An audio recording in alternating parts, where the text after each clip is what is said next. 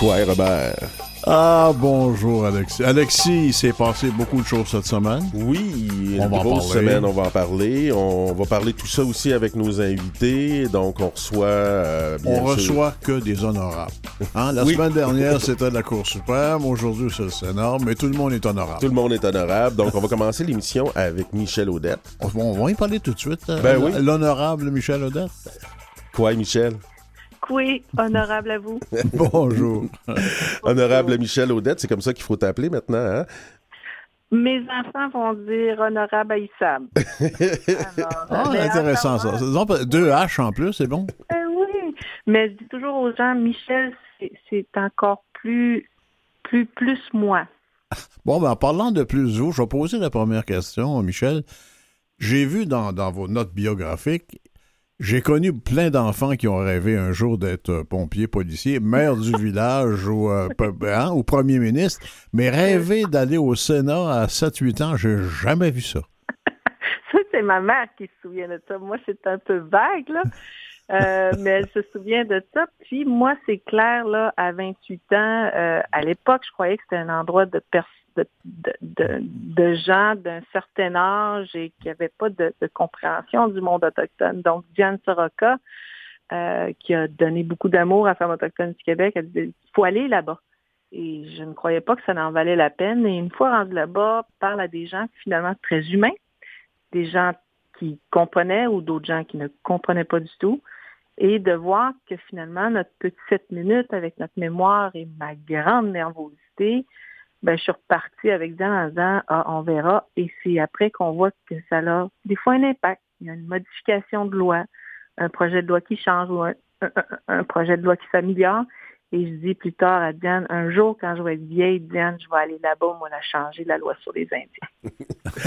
Puis, t'es pas si vieille Ça, que ça. ça reste à faire. C'est ça que les enfants me disent. Ah ouais, t'es ben, t'es vieille pour mes amis, mais pour nous, t'es pas vieille. Mais euh, pour nos auditeurs, là, c'est quoi que ça fait dans la vie de tous les jours, un sénateur? C'est quoi que ça fait comme fonction, le Sénat?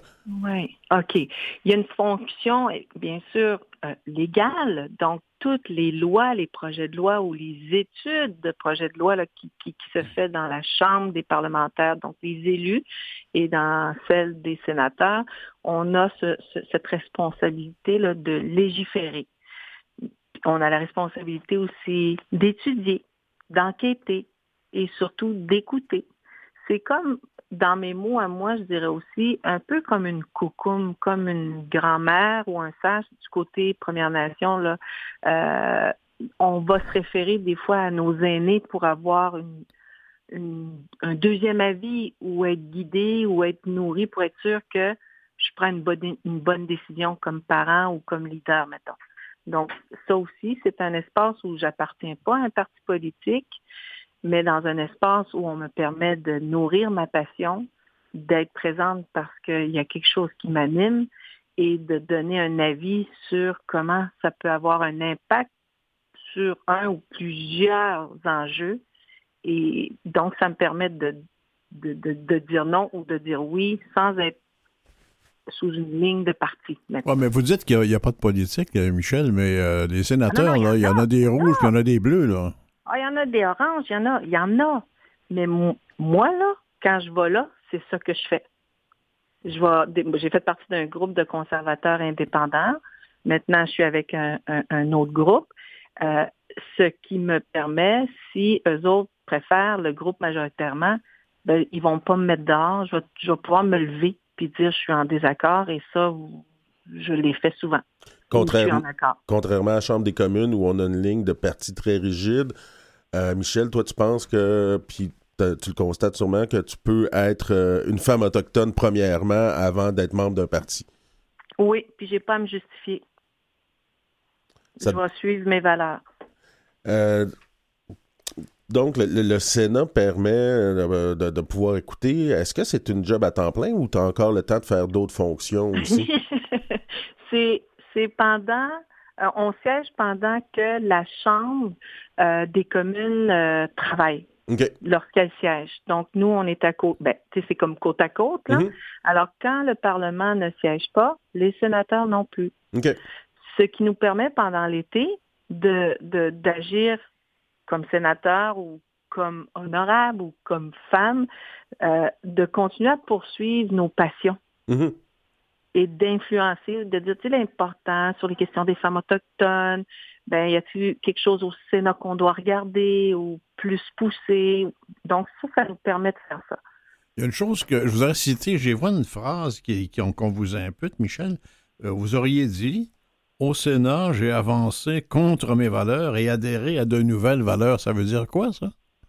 Ça veut dire que dans mon côté inou, puis que si ma nation un jour avait l'opportunité, parce qu'il y a un statu quo politique, peu importe que ce soit le Québec ou le fédéral, là, c'est un peu de tout ça, euh, la, possibilité de signer un traité moderne, de s'auto-gouverner, de, se gouverner dans, sa façon qu'elle a envie de se gouverner, c'est quelque chose que moi, je vais, promouvoir en autant que le droit des femmes autochtones, des familles nous, soit, soit à défendu ou protégé.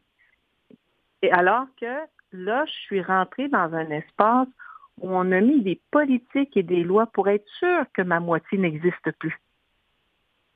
Donc, ça a été difficile, mais je me disais, faut rentrer à l'intérieur, faut qu'il y ait des gens qui fassent de la politique. Il y a une femme de chez nous qui est dans un parti politique dans lequel j'ai beaucoup de difficultés parce qu'il refuse de reconnaître le racisme systémique ou euh, le principe de Joyce et bien d'autres choses. Mais j'admire cette femme-là parce que de l'intérieur, elle va sûrement influencer ou faire comprendre pourquoi c'est important. Même si ça ne doit pas être tout le temps facile de vivre avec ces contradictions-là pour ah, euh, euh, Champlain-Jourdain, pour ne pas la nommer. Et voilà, tellement. Et voilà. Mm-hmm. euh, donc, sénatrice, euh, est-ce qu'il y a encore des fonctions à l'Université Laval ou d'autres euh, fonctions que tu occupais avant ou il a fallu complètement que tu arrêtes toutes tes autres euh, fonctions que tu avais pour te consacrer à 100% à ton rôle de sénatrice?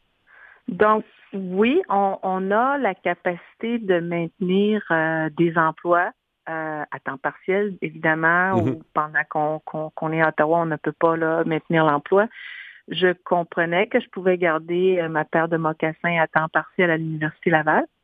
Alors ça, pour moi, c'était super, euh, ça me faisait chaud au cœur. Ces deux endroits, l'éducation puis l'espace démocratique pour faire avancer euh, des choses importantes dans mon cœur. Mais il y a des endroits où je peux plus faire parce que j'étais aussi sollicitée pour donner des conférences. C'était une petite entreprise personnelle à moi. Euh, travailler à son compte là-dedans, ben je peux plus donner de conférences euh, ou d'avoir des contrats qui est en lien avec le gouvernement fédéral, puis c'est correct. Ça, j'ai dû arrêter ça. Mais en même temps, la vie est bien faite, c'est que faut pas que je me brûle non plus. Non, c'est sûr que euh, ça, demande juste être sénatrice, ce rôle-là doit demander beaucoup de travail. Travailler à l'Université Laval, qui on le voit mm-hmm. quand même fait beaucoup d'actions pour. Euh, d'autant plus qu'il n'y a pas beaucoup d'Autochtones au Sénat. On est 8, 9 à peu près. Sur combien de sénateurs? Au 105. Sur 105. Oui. C'est mieux que je pensais. C'est plus qu'à la Chambre des communes, peut-être, non? Euh, je, je, pense qu'ils sont à peu près une dizaine aussi de l'autre côté dans la, la Chambre des communes. OK. Il y a déjà des sénateurs, euh, sénatrices aussi, qui ont été nommés là. Euh, on dit c'est intéressant. Il y en a qui sont partis, qui ont démissionné, je pense à La Pointe en particulier, qui sont partis de là déçus de ce qui se passait là. Oui. Euh, certains sénateurs, tu sais, moi, ça fait un petit bout là, que j'essaie, de comprendre comment on fait pour rentrer, puis etc. Donc, on croise les gens, puis un qui va m'avoir touché beaucoup, c'est lui qui a quitté, là, euh, André Pratt, me disait euh, faut que tu aies une passion, Michel. Puis ça, c'est pas ton problème. Au Sénat, il faut qu'on ait des passions. Et là, moi, je me disais, il y en a sûrement eu des passions.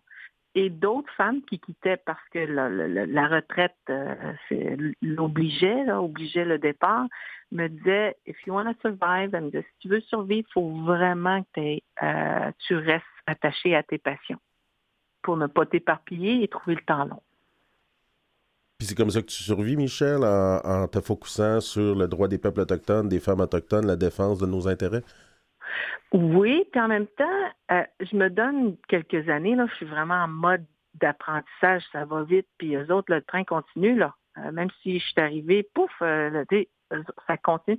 Donc, il y a un apprentissage énorme. Puis les défis que j'aime ces temps-ci, c'est que je, vais embarquer dans des comités où j'ai pas de repères naturels. Donc, ça, m'amène à réfléchir autrement. Comme quel comité, par exemple? Ben, l'environnement, l'énergie et l'environnement, mm-hmm. euh, personnellement, puis tout ça, mais tu sais, c'est pas moi l'experte. J'en fais partie, je suis témoin, je le vis, puis ça me touche, puis je suis toujours à une fois par année à Mouchouanapi un mois.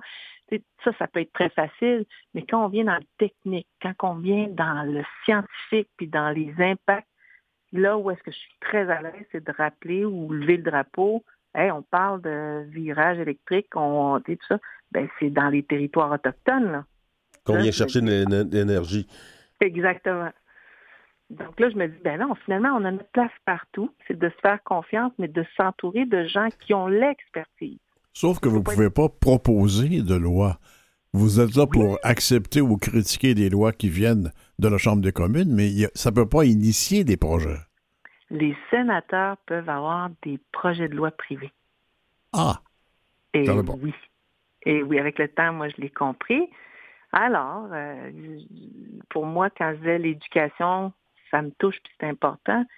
Euh, puis aujourd'hui, je vous parle du collège Kiona, euh, une université au Québec euh, dans laquelle le gouvernement fédéral a une responsabilité.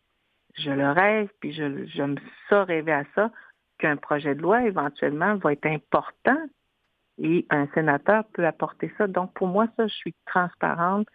Euh, c'est de l'ambition, un rêve ou euh, une responsabilité que je dois faire. Pour les peuples autochtones, pour les Premières Nations, être nommé au Sénat, est-ce que ça veut dire qu'il y a plusieurs autochtones qui pensent que ça y est, elle passe de l'autre côté de la barrière ou elle s'en va là pour combattre mieux peut-être et plus efficacement pour nous? Oui, oui. Puis j'ai pensé la même affaire, moi, dans mon début, quand j'ai dans ma vingtaine.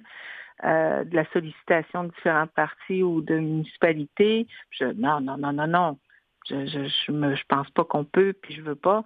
Et en vieillissant et en réalisant qu'à l'intérieur, on peut faire de petits changements, puis c'est l'exemple bien, bien facile, c'est quand j'ai été nommée sous-ministre associée à la condition féminine, de voir que la présence d'une autochtone, homme-femme, et d'une équipe ouverte et sensible, on va être la première province au Canada qui va avoir apporté une politique en matière de lutte contre la violence faite aux femmes autochtones, euh, où les ministères euh, au Québec vont s'engager dans des actions.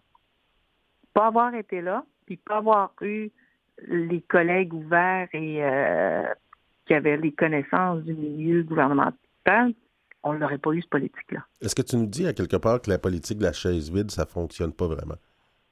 Non, ça fonctionne pas. Le temps qu'on arrive à nos gouvernements, le temps qu'on arrive à notre auto-gouvernance, en attendant, il y a du monde qui prenne des décisions contre nous ou sur nous ou sans nous ou pour nous.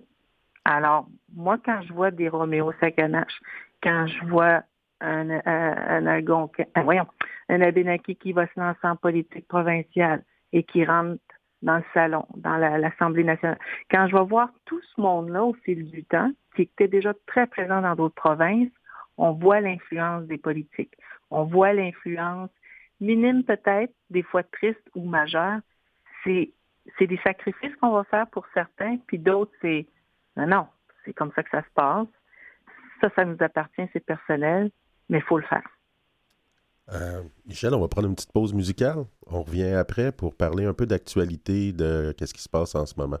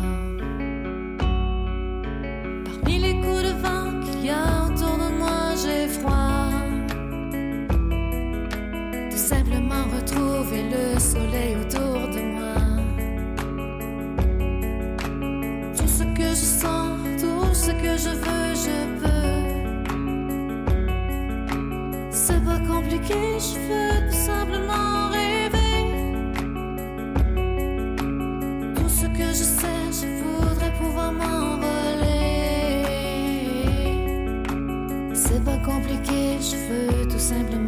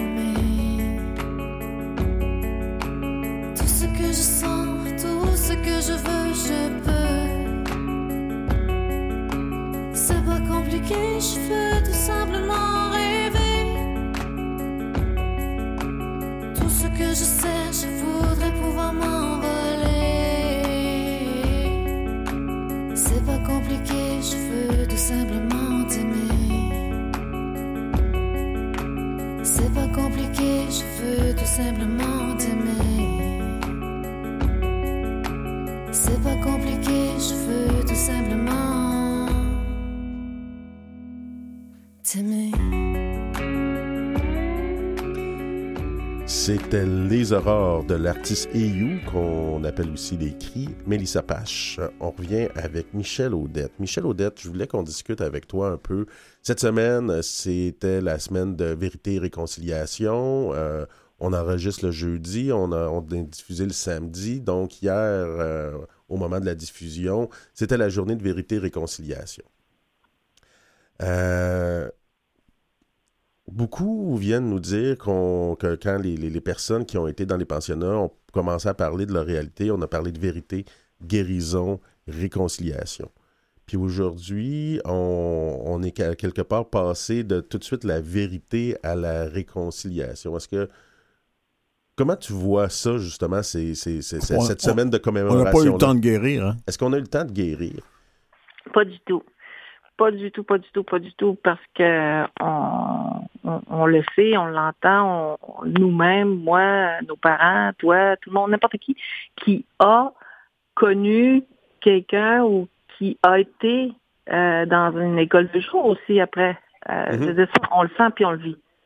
Fait que pour moi, je vais toujours maintenir ma position que, puis mon, mon cœur, c'est, on peut pas oublier ça, puis la violence multi-intergénérationnelle elle est là, elle est réelle. La volonté de guérir, ça, c'est à notre vitesse, c'est à notre capacité. Mais les gouvernements ont aussi une responsabilité, puis les communautés religieuses. Hein? Mm-hmm. Alors, pour moi, il manque le petit bout connaître et reconnaître. Les gens ne connaissent pas assez, puis ne reconnaissent pas pour ceux qui le connaissent, puis qui ça reste dans le statu quo. Je ne dis pas que c'est tout le monde, puis que la réconciliation, ben moi, je suis en processus de me réconcilier avec moi-même, parce que j'ai eu mal. Bon, ben ma mère, c'est la même affaire, puis ma famille, etc. Mais c'est vraiment personnel. Mais le reste, pour que le, que le gouvernement dise ou qu'un pays dise on, est dans une réconciliation, il y a des étapes importantes manquantes. Fait que nous, on se permet de faire cette pédagogie, cette, cette éducation-là, puis on va le faire, c'est important. Nonobstant le fait que c'est peut-être un peu mal nommé, on devrait parler aussi de guérison. Euh, ça peut quand même être une occasion de faire de la sensibilisation puis de l'éducation, comme tu disais, ces, ces moments-là. Oui. Qui... oui. mais l'important pour moi, en tout cas, c'est que cette journée-là, elle est importante, mais le reste de l'année est important. Puis au Québec, si on n'enseigne pas euh, ces vérités-là, ces moments-là, c'est dur, c'est pas le fun, mais il y a aussi de belles choses et de grandes choses qui ont été faites et qui sont encore faites par les premiers peuples, par les nations et ainsi de suite. On va encore célébrer quelque chose à un moment donné, puis faut le faire, c'est politique ou pour d'autres, c'est beaucoup plus sincère. Ben, c'est pour là que moi je me dis, les jeunes, s'ils savaient tout et plus ou mieux, puis les, gens qui vont au collège, puis après ça à l'université, puis que ça soit une responsabilité, mais une obligation, là, mais c'est pas ça qu'on parle d'obligation. Donc, je mets le mot responsabilité. Euh, je pense que la célébration du 30 septembre serait vraiment grand parce que les gens comprendraient pourquoi on fait ça. La question de la vérité, c'est encore même difficile. On l'a vu euh, quand toi et l'équipe d'enquête nationale sur les femmes assassinées et, disparues euh, ont, remis le rapport, puis on a parlé de génocide. On a plus accroché sur le mot génocide que sur l'ensemble du rapport. Pourtant, le génocide, ça fait longtemps qu'on dit que c'est notre réalité, c'est qu'est-ce qu'on a mm-hmm. vécu, mais de dire cette vérité-là, c'est dur à accepter pour beaucoup.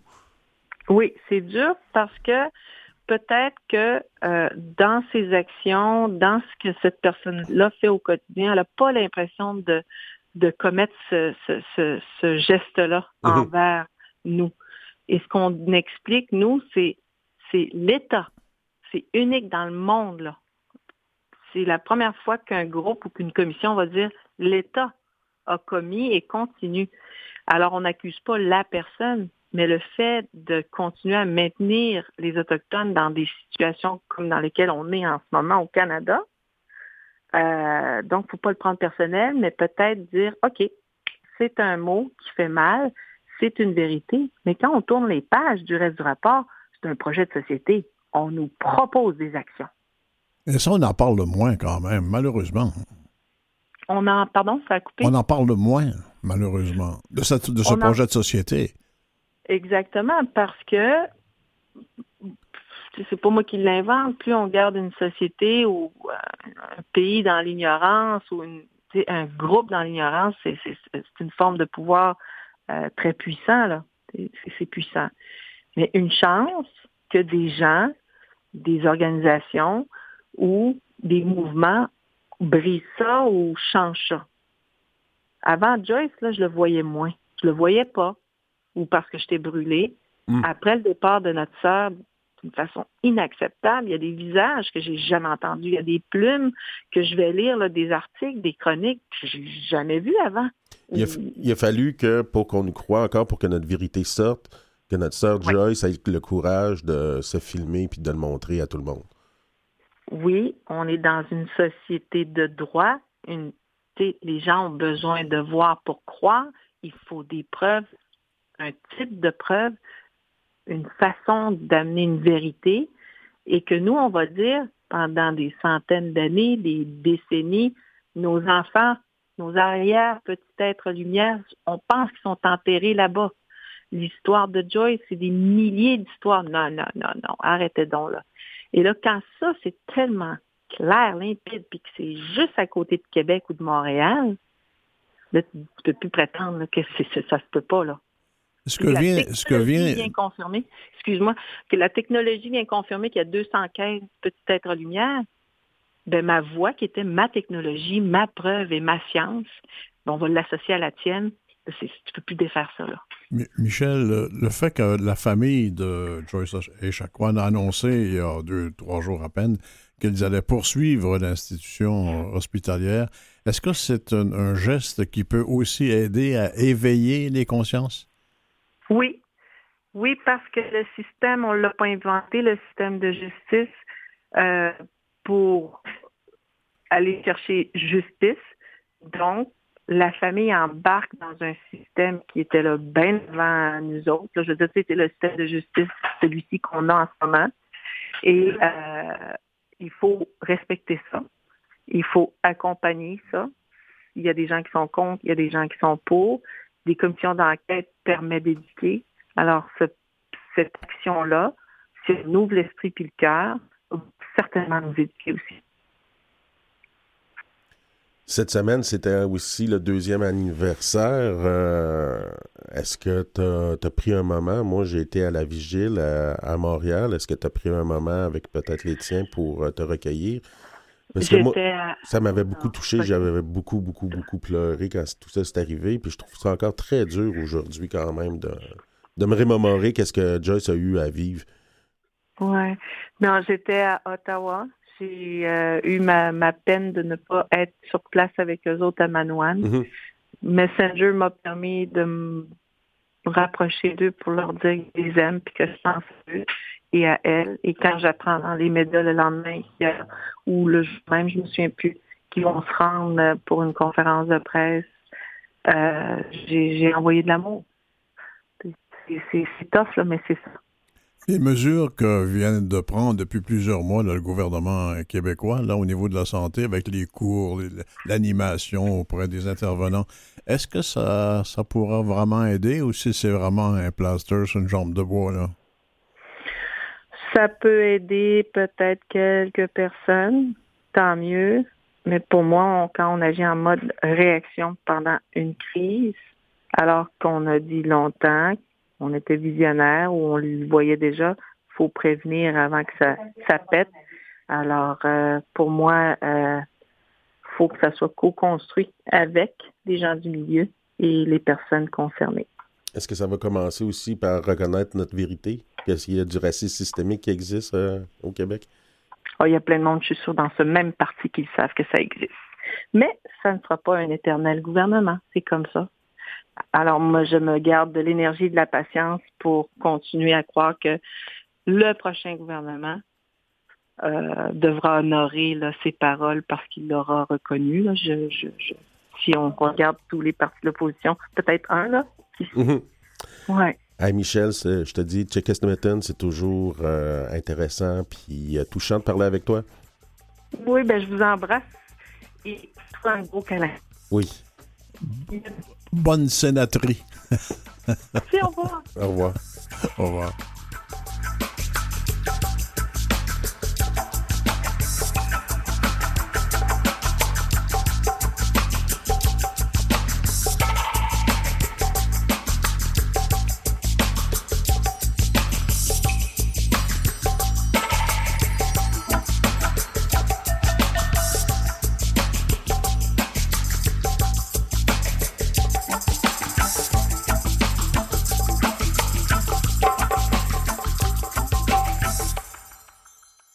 Écoutez Coué Bonjour avec Alexis Wawanolwat et Robert Blondin.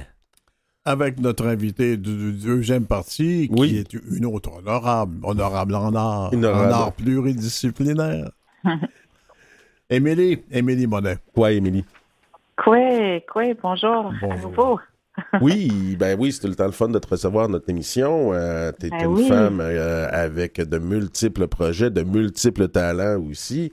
Euh, là, on, on, va parler de ta prochaine pièce, Oki, euh, Okinum. Okinum. donc, euh, qui va être le 5 octobre prochain. Ça va être la première. Oui, c'est ça. C'est la semaine prochaine. Là, je commence à sentir la fébrilité. C'est pas une pièce comme on pourrait s'y attendre habituellement. Hein? Quand on est pluridisciplinaire, on est aussi plurilangage dans une pièce. Oui, c'est vrai. Il y a, la dimension sonore est, vraiment euh, primordiale dans ce spectacle-là. Donc, on a plusieurs haut-parleurs sur scène et puis euh, et puis j'ai il y a une partie documentaire, vidéo, tout ça. Là, il y a beaucoup de technologie. Il y a six projecteurs dans le spectacle. Et ça parle de quoi? Ben, Okinum, ça veut dire euh, barrage en Anishinaabe-Mowen. Donc, euh, c'est vraiment une réflexion sur les, barrages intérieurs, puis un peu le, chemin, le processus à faire pour enlever comme les, bouts de bois, en fait, pour, pour que cette eau de la mémoire puisse circuler. Donc, euh, c'est vraiment parti, en fait, d'un rêve récurrent d'un castor géant que j'ai eu qui me donne un sac de médecine, puis qui me, qui me dit des paroles. Donc, j'essaie de déchiffrer ces paroles-là ça m'emmène à regarder euh, en fait euh, ben, ma lignée en fait du côté de ma mère, ma mère qui est algonquine, Anishinaabe, donc de voir comment depuis mon arrière-arrière-grand-mère, euh, dans notre histoire orale, on dit qu'elle avait un, don pour guérir les gens, donc comment ce don-là s'est transmis ou perdu au fil des générations, puis à, l'époque de de Mani. Elle s'appelait Mani Pizandawatch, mon, mon arrière-arrière-grand-mère. Euh, c'est au moment où la loi sur les Indiens a été créée. Donc, à chaque génération, c'est comme si quelque chose nous a, nous a été retiré. Là. Euh, des pensionnats, du, ma mère, ma mère a épousé un blanc aussi, donc le statut, tout ça. Donc de, de regarder comment à chaque génération nous a, on nous a retiré quelque chose. Puis il y a quelques années aussi, on m'a diagnostiqué un, un, cancer dans la gorge. Donc, c'est vraiment devenu mon, ma métaphore aussi de ce barrage euh, dans la gorge. Donc, je, je tresse un peu ces trois euh, fils narratifs pour en faire une pièce. Puis, ça parle beaucoup aussi de la réclamation de l'Anishinaabe-Mowen aussi, qui est une langue qui m'a pas été transmise. C'est la langue maternelle de mon grand-père. Et donc, j'ai fait des enregistrements avec ma prof ma prof qui s'appelle Véronique Toski. Et puis, donc, c'est ça. Donc, je partage un peu toutes ces, ces découvertes linguistiques que je fais, puis comment, euh, comment la langue, en fait, nous, aide à, à nous guérir. si je suis, moi, assis dans la salle, je regarde euh, Okinum, c'est en trois, trois langues. Il y a des langues que moi, je comprends peut-être pas. Comment je vais apprécier la pièce? Ben, en fait, ça, c'est un choix aussi. Je voulais pas de surtitre parce que je voulais que les gens se sentent vraiment immersés dans les sonorités de l'Anishinaabe-Mowin. Euh, puis bon, ces trois langues existent sur scène parce que c'est les trois langues de mon identité, français, anglais, puis Anishinaabe Donc, euh, mais il y a assez d'éléments euh, qui sont donnés pour que pour que les spectateurs ne, ils arrivent à tout suivre puis ils ne se perdent pas dans, dans le spectacle. Mais pour moi, c'est important que les gens juste ressentent cette, euh, cette langue qui, qui, qui sont des, langues autochtones, c'est des langues qui sont nées sur nos territoires. Puis, j'avais aussi, en fait, euh, tu sais, des fois, il y a des diffuseurs qui me disent, surtout des, diffuseurs européens, qui me disent, oh, on voudrait des sous-titres, mais c'est tellement un effort pour moi même de me réapproprier euh, cette langue, puis avec toutes les, les politiques qui ont, qui ont, qui ont essayé de nous, nous, enlever nos langues, que j'avais pas envie de, de, de, juste le donner comme ça, tu sais, très facilement. Est-ce que la scénographie euh, reflète aussi euh, vos préoccupations autochtones? Euh, ben, c'est circulaire, en fait, c'est un pentagone. Euh, puis l'idée du Pentagone, c'est parce que entre de Mani à moi, c'est cinq générations entre elle et moi. Donc euh, j'avais envie de, de, de, ça. Puis je trouve que le 5, c'est comme un chiffre un peu magique aussi. Donc euh, donc euh, donc c'est ça, c'est une scène. Donc il y a cinq côtés, puis il y a cinq cinq projecteurs. Là, c'est des, des projecteurs en cuivre qui, euh, qui entoure la scène. Donc, c'est une plateforme, en fait. C'est comme si j'étais sur ma, ma loge de castor, un peu. Puis euh, quand il venait dans tes rêves, euh, il te parlait en Anishinaabe-Moin. C'est pour ça que tu es allé les faire traduire à quelque part ou faire interpréter ces, les, les paroles oui. de Pichamik? Oui, oui, oui, oui, j'essaie de. Oui, c'est ça. Donc, j'ai travaillé avec Véronique pour pour pour comprendre ces paroles-là. Tu sais, je, je me souviens plus non plus. J'ai rêvé à ce rêve-là trois fois, là, exactement le même rêve. Donc, tu sais, quand, quand ça nous arrive, c'est comme, OK, il faut faire attention, il y a comme quelque chose que, il y a un message qu'il faut que je, je, que je décode. Donc, euh, tu sais, je me souviens plus, en fait, dans quelle langue je l'ai rêvé, mais, euh, mais en tout cas, quand il me parle dans le spectacle, il parle en Anishinaabe-Mowin, puis on, on explique l'étymologie aussi de tous ces mots-là. Jamie est, est, là dans le spectacle? Oui, oui, ben j'ai fait plein d'enregistrements sonores, là, des castors. Mm-hmm. Euh, donc, puis j'arrivais à être proche, proche, proche, même de leur museau.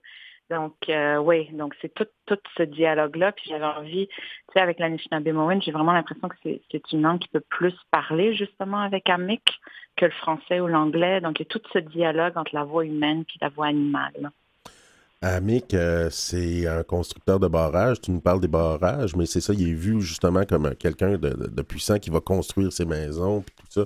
Est-ce qu'il y a un parallèle à faire entre cette construction que tu veux faire euh, pour la Nishnabé-Mowin, mais les barrages qui t'empêchent l'eau de, de couler?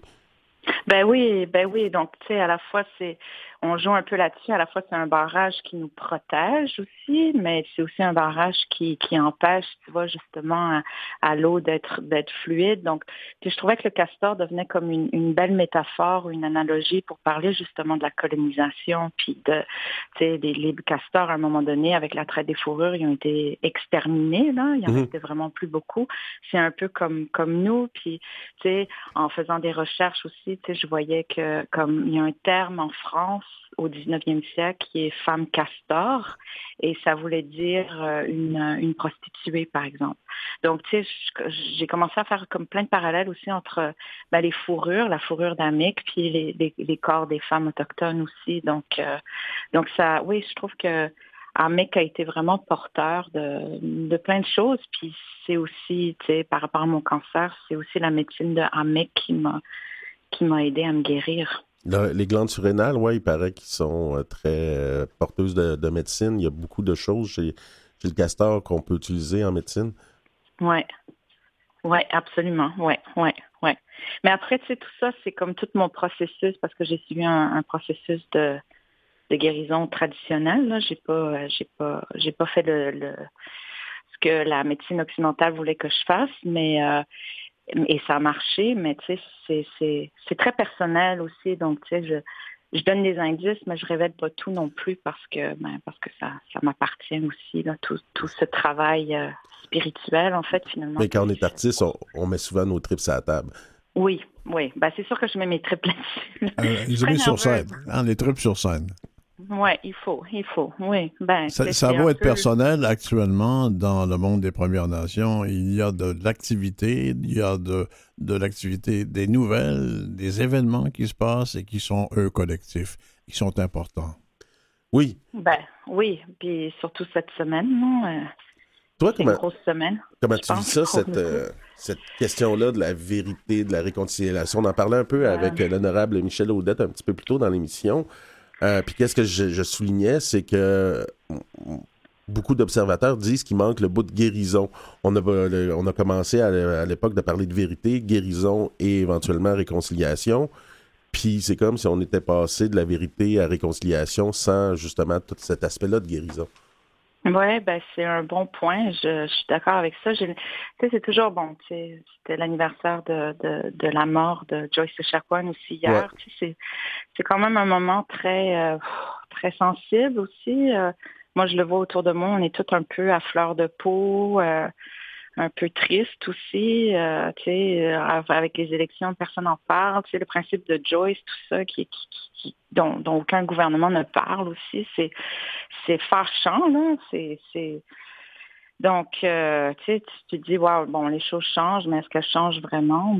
Moi, pour moi, j'ai l'impression que non, là. Tu sais, on a une belle commission sur vérité et réconciliation, mais les, les recommandations tardent à à être, à être mise en action. Donc, euh, et n'oublions pas que si on est beaucoup plus solidaire de ce qui s'est passé, ému par ce qui s'est passé, c'est parce que ça s'est fait d'une façon théâtrale en se filmant. Oui, ben oui, c'est. C'est ben, une démarche qui est, qui est beaucoup plus difficile à prendre, mais c'est une démarche théâtrale.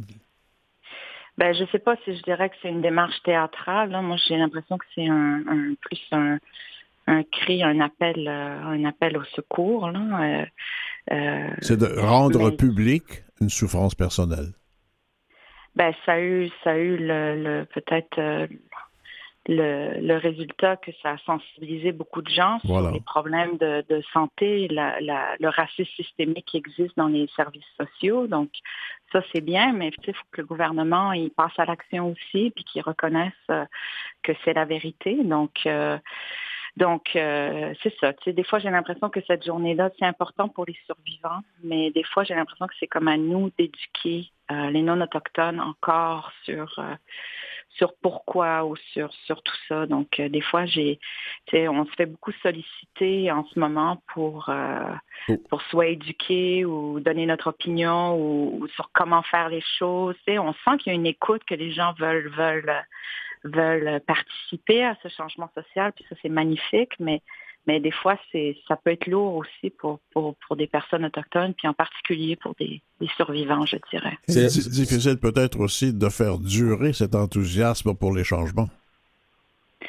Ben oui, mais peut-être que là, c'est l'art a peut-être un rôle là-dessus.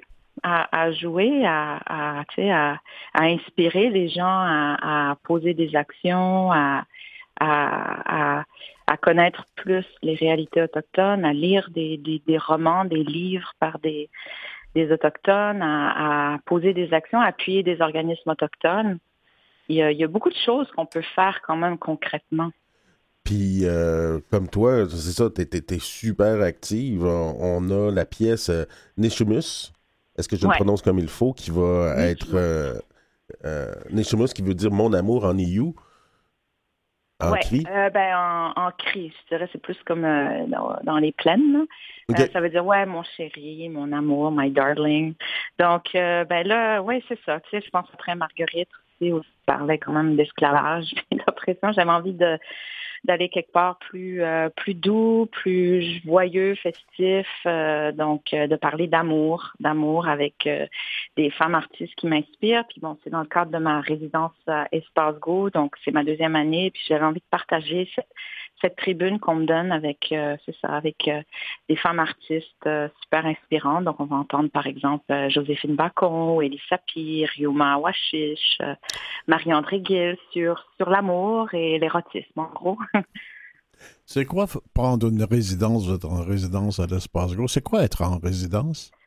Ben, ça veut dire euh, d'être artiste en résidence, ça veut dire que ben, je présente mon travail euh, ici pendant trois ans, puis on m'offre euh, euh, l'accès à, à, à leur, euh, à leur à leur studio de répétition. Euh, ils sont partenaires aussi pour euh, produire mes spectacles et tout ça. Donc c'est c'est vraiment une ça devient ma deuxième maison quelque part. Puis c'est c'est vraiment super. Là, je me sens très privilégiée d'avoir euh, d'avoir été choisie comme artiste en résidence. Être en résidence, c'est être l'enfant gâté du théâtre en question, quoi. Ben, oui, je me sens assez privilégiée quand même, je dois dire. là. Je suis très reconnaissante. Comme, euh, puis si on revient à Neshimus, euh, c'est, ça te permet, c'est ça, c'est, de se dire qu'on a, on n'est pas juste des militaires, on n'est pas juste euh, à quelque part euh, là pour revendiquer ou pour éduquer. On a une vie sexuelle qui peut être palpitante, euh, on, a, on a des amours, on a. euh, c'est, dans le fond, c'est notre aspiration aussi, euh, les Autochtones, au bonheur que je ressens quelque part euh, dans des œuvres comme ça. Ben oui, je pense qu'on a besoin. Ben c'est ça, on a besoin de parler d'amour, puis de, c'est vraiment le but, c'est de, réunir tout ce beau monde-là, puis qu'on passe un bon moment ensemble, puis qu'on discute de choses aussi, tu sais, parce que, c'est sûr que la violence sexuelle est quand même un, fléau là dans, les communautés, puis des fois, j'ai l'impression que, il y a peut-être des clés dans des enseignements plus traditionnels ou des histoires traditionnelles qui parlent d'amour et et de sexualité aussi, donc. euh, donc, euh, c'est ça, on va comme un peu fouiller tout ça ensemble dans un esprit décontracté et, festif. Ah, Donc- pour, pour vous, Émilie Mollet, c'est vraiment, comme on s'est écrit dans la feuille que j'ai devant, sur la feuille que j'ai devant moi, c'est l'année des ailes déployées pour vrai, hein? ben, je pense que ça, c'était un article l'année dernière. Oui, oui. Mais après, oui, il y a beaucoup de gens commentent euh, à propos de ça, là, même avec ma sœur aussi. Mais moi, je dis toujours maintenant, ben, je pense qu'on est des castors. C'est comme dans notre, dans notre nature d'être toujours euh, occupé et puis à, à, à travailler. Là, on est toujours comme, euh, on a toujours besoin de s'activer, puis, ça fait partie de notre nature. Émilie, on le rappelle, la première de ta pièce Okinum, c'est le 5 octobre prochain Ouais, à l'Espace Go ouais, pour trois semaines. pour trois semaines. Puis on te revoit encore du 19 au euh, 21 janvier encore à l'Espace Go. Donc, euh, Ouais. toujours très active. C'est toujours un plaisir de te recevoir à notre émission. Kitty Miigwech pour, euh, pour tes partages euh, avec nous. Euh, C'était bien informatif Un et- plaisir. et touchant. Ah, ben, merci beaucoup, Kitty Miigwech. À bientôt. Au revoir.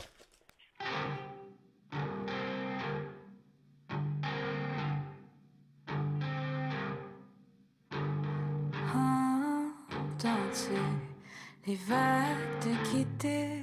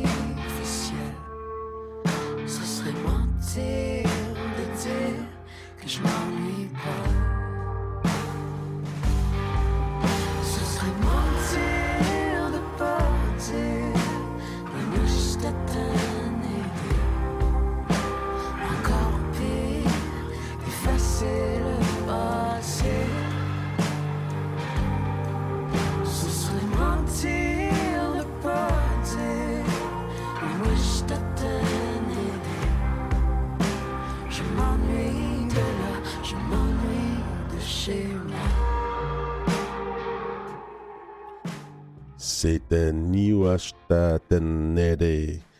Donc, euh, de l'artiste euh, Canon avec Jean-Louis Cormier. On a encore la chance, on a vraiment comme on a notre collaborateur Jimmy Papati qui est en ligne avec nous, euh, qui a accepté de collaborer avec l'émission. On on était dans une église, là. Dans une église, il y aurait une niche spéciale pour Jimmy Papati. Hein? Une statue plus grosse que les autres, un peu. Il me semble. Je pense que si on était dans une église, l'eau, l'eau, il serait en- l'eau bénite serait en train de bouillir. Hey, quoi, Jimmy? Bonjour. Euh, ben, c'est ça. Aujourd'hui, on voulait parler de, de- de différents sujets. Tu as, la chance de- de- de- d'avoir été dans le bois dernièrement à la chasse. Euh, euh, Est-ce que tu été à la chasse ou euh, c'était juste une promenade pour aller prendre le bon air? Ben, moi, c'est dans le cadre de mon travail, euh, parce que je, je suis un directeur pour le département des ressources naturelles. Oui. Je fais le suivi, moi, des opérations forestières. Fait que souvent, je suis en forêt pour aller voir, puis ça arrive que je vois des oignons, mais je les tire pas, moi. Ben oui, ben c'est ça que tu nous as raconté en juin dernier, mais euh, il y a, peut-être d'autres gibiers, il y a peut-être l'outarde, il y a peut-être d'autres euh, d'autres animaux qui sont pas menacés comme le, le moose euh, pour, pour ramener à la maison. Ah, ben, il y a d'autres gibiers comme le perdrix, le lièvre, euh, des ours. hein, tu sais, ben, ben, actuellement, moi, je ne chasse pas. OK.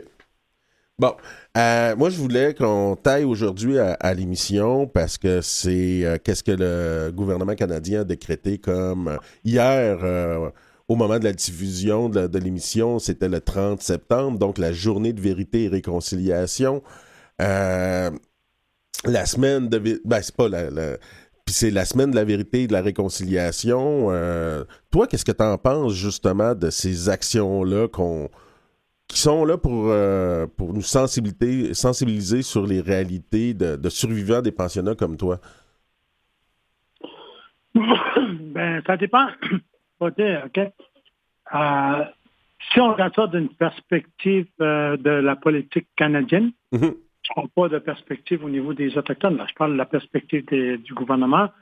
Euh, euh, cette euh, réconciliation-là, elle est dictée par les règles du colonisateur, puis euh, le colonisateur elle-même, le gouvernement, les autres n'ont pas changé Non. ils changeront pas non plus parce que c'est c'est une institution, c'est euh, c'est une machine bien rodée dans laquelle on entretient le, le colonialisme, ce qui vient avec, et tous ces effets pervers. Et des lois. Un exemple, la loi sur les Indiens, euh, même, c'est pas, c'est encore géré pour imposer. Donc, on est très loin. Au niveau des Autochtones, l'attente, nos attentes, c'est un exemple de la Commission royale sur les peuples autochtones, toutes les autres différentes commissions, la commission vient, euh, tu sais. On a tout le temps eu des ententes des Autochtones pour dire est-ce que ça va changer, comment ça va changer, puis, euh, puis dernièrement, tu regardes, euh, on est loin, très loin de la réconciliation quand on voit que pour se faire entendre, M. Dubé, euh, quand il est obligé de déposer une poursuite au civil concernant le décès de sa femme Joyce, là, puis euh, tu regardes tout ça, puis au Québec, on a un premier ministre qui s'entête à, à ne pas vouloir reconnaître le racisme systémique. Que quand tu regardes tout ça dans une perspective politique, euh, on est loin de, la, de cette volonté-là. Puis pour nous, les Premières Nations, moi, en tout cas, ça fait longtemps que j'ai sorti de mon naïveté d'y croire, parce que je sais ce que je vois, mais je souligne quand même les efforts des gens, des organisations autochtones qui font de quoi pour sensibiliser la gilet- les gilets oranges demain. C'est demain, ça, là? Oui. C'est- Toutes les initiatives qui viennent, qui émanent des communautés, je salue ça, moi, je- j'encourage ça. Mais je pense que cette réconciliation-là, au niveau de l'éducation populaire, c'est- bizarre que ce soit les survivants comme nous qui doivent éduquer. Ça doit être lourd pour, euh, pour quelqu'un comme toi d'avoir à en parler puis d'avoir à éduquer là-dessus. Ça doit être un fardeau à quelque part. Ben moi, je suis. euh, écoute, euh, moi, là, c'est depuis 1988 que je me suis pris en main, là, OK? Ouais. Puis j'ai eu une femme, il y a eu une femme qui m'a guidé, moi, à travers mon, je l'appelle tout le temps mon éminence grise. Elle est décédée aujourd'hui, elle s'appelle Monique Sioui. Elle m'a tout le temps dit, Jimmy, voici la perspective des femmes, puis oublie jamais ça. Puis euh, après ça, j'ai eu un, un leader euh, qui s'appelle Richard Kistabiche, qui a été mon, comme un espèce de mentor. à travers mon évolution, là, j'ai cheminé par rapport, puis une des choses que j'ai travaillé, travaillé, vraiment travaillé, c'est la question des pensionnats. Euh, j'ai fini par sortir de... Parce que tous les survivants qui ont passé les pensionnats, qui ont été victimes, même encore aujourd'hui, les victimes d'agressions sexuelles dans les communautés ou ailleurs, ils vivent dans la honte, la culpabilité, puis ils vivent dans l'obscurité. Ils veulent pas être vus, eux autres. Okay? C'est pas du monde qui va être vu tout de suite. Là. Ça prend des années de travail pour sortir de là. Et quand tu sors de là, là, moi, en tout cas, je me sors, je me vois comme quelqu'un qui est tellement cheminé qu'aujourd'hui, je marche avec la lumière puis la vérité, puis j'ai pas de, je me sens pas coupable de, je, je me sens, je vis pas dans la honte non plus parce que j'ai quand même cheminé dans une perspective que maintenant je suis libre que c'est pas moi qui porte l'odieux des gestes qui été commis à mon endroit, c'est, c'est Frère Michaud, là, les autres, là, tous ceux qui m'ont fait mal. En fait, j'ai trois hommes qui m'ont abusé quand j'étais petit garçon, moi. Fait que ces trois-là, ils portent l'odieux. Moi, mon bas, je me sens euh, une des choses qui fait que, un exemple, j'ai regardé euh, pour toi, Flora, là. Ouais, ben c'est ça que je voulais te parler, justement. Euh, j'ai vu tes commentaires. C'est, tu trouves que... parce que c'est les bonbons. Ouais. Quand tu vois la petite fille avec les bonbons, ben c'est ça qu'on avait au pensionnat avec Frère Michaud. On nous donnait des bonbons. Ça m'a rappelé ça, puis pour moi, je suis capable d'en parler aujourd'hui. Ce que j'aurais pas fait il y a 10 ans. Jamais j'aurais sorti un affaire de même il y a 10 ans, 10, 15 ans. Ouais. Maintenant, je suis capable de le faire pour sensibiliser les gens que, que c'est possible de s'en sortir, puis d'avancer, puis d'être libre aussi. Là?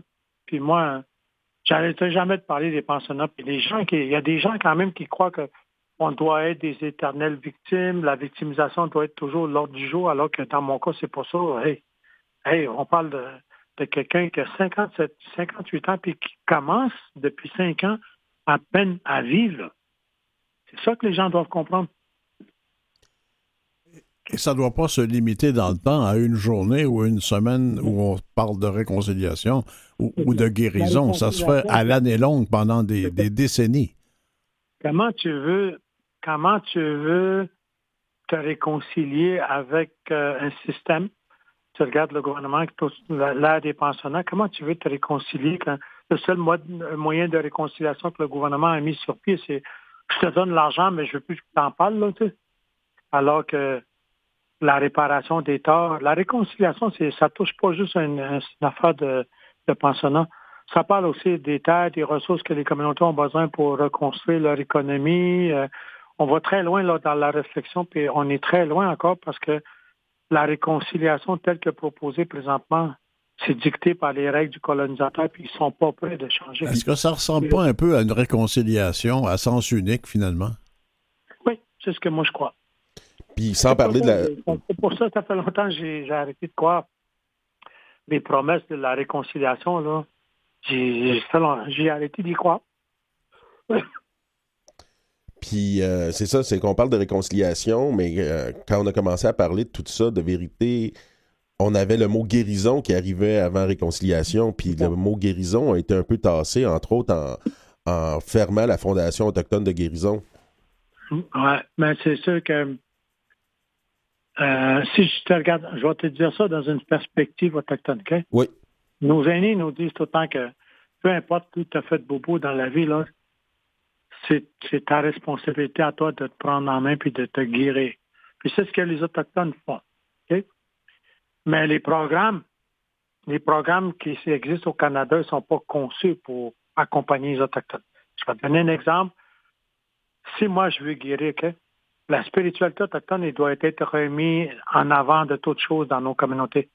Ben, c'est extrêmement difficile de parler de ça quand on sait que la colonisation religieuse a été faite dans plusieurs communautés, dans les nations, où ce que parler de, tasser la religion puis de réinstaller nos cérémonies comme étape de guérison, ben, il y a une résistance. Le colonisé finit toujours par imiter son colonisateur. Ça, c'est un. L'autre, la question de la langue. Au Québec, là, ils ont la loi 101, mais il n'y a pas de langue, il n'y a pas aucune loi au Québec qui protège les langues autochtones. Donc, Comment tu veux restituer l'identité autochtone si tu n'es pas capable de mettre les moyens, puis tu n'es même pas capable au niveau légal de reconnaître que la loi dans les territoires, c'est la loi du pays, la langue du pays devait, devrait être protégée. Comme, comme chez nous, c'est l'Anishinaabe. Chez les Abenakis, c'est une autre affaire, puis euh, chez les Cris, Jimmy ça, c'est pas d'accord. euh, t'as parlé de ma tante Monique. Euh, moi, je tiens absolument à ce que tu viennes euh, dans une chronique, dans un, une de nos collaborations, venir nous, nous parler d'elle. Ça m'a beaucoup ému. Puis, euh, mais pour ton partage encore, c'est tellement pertinent qu'est-ce que tu as à nous dire. Donc, je suis vraiment heureux que tu sois un collaborateur avec nous pour euh, le reste de l'année. Alexis Wawanowat, Robert Blondin. La semaine prochaine.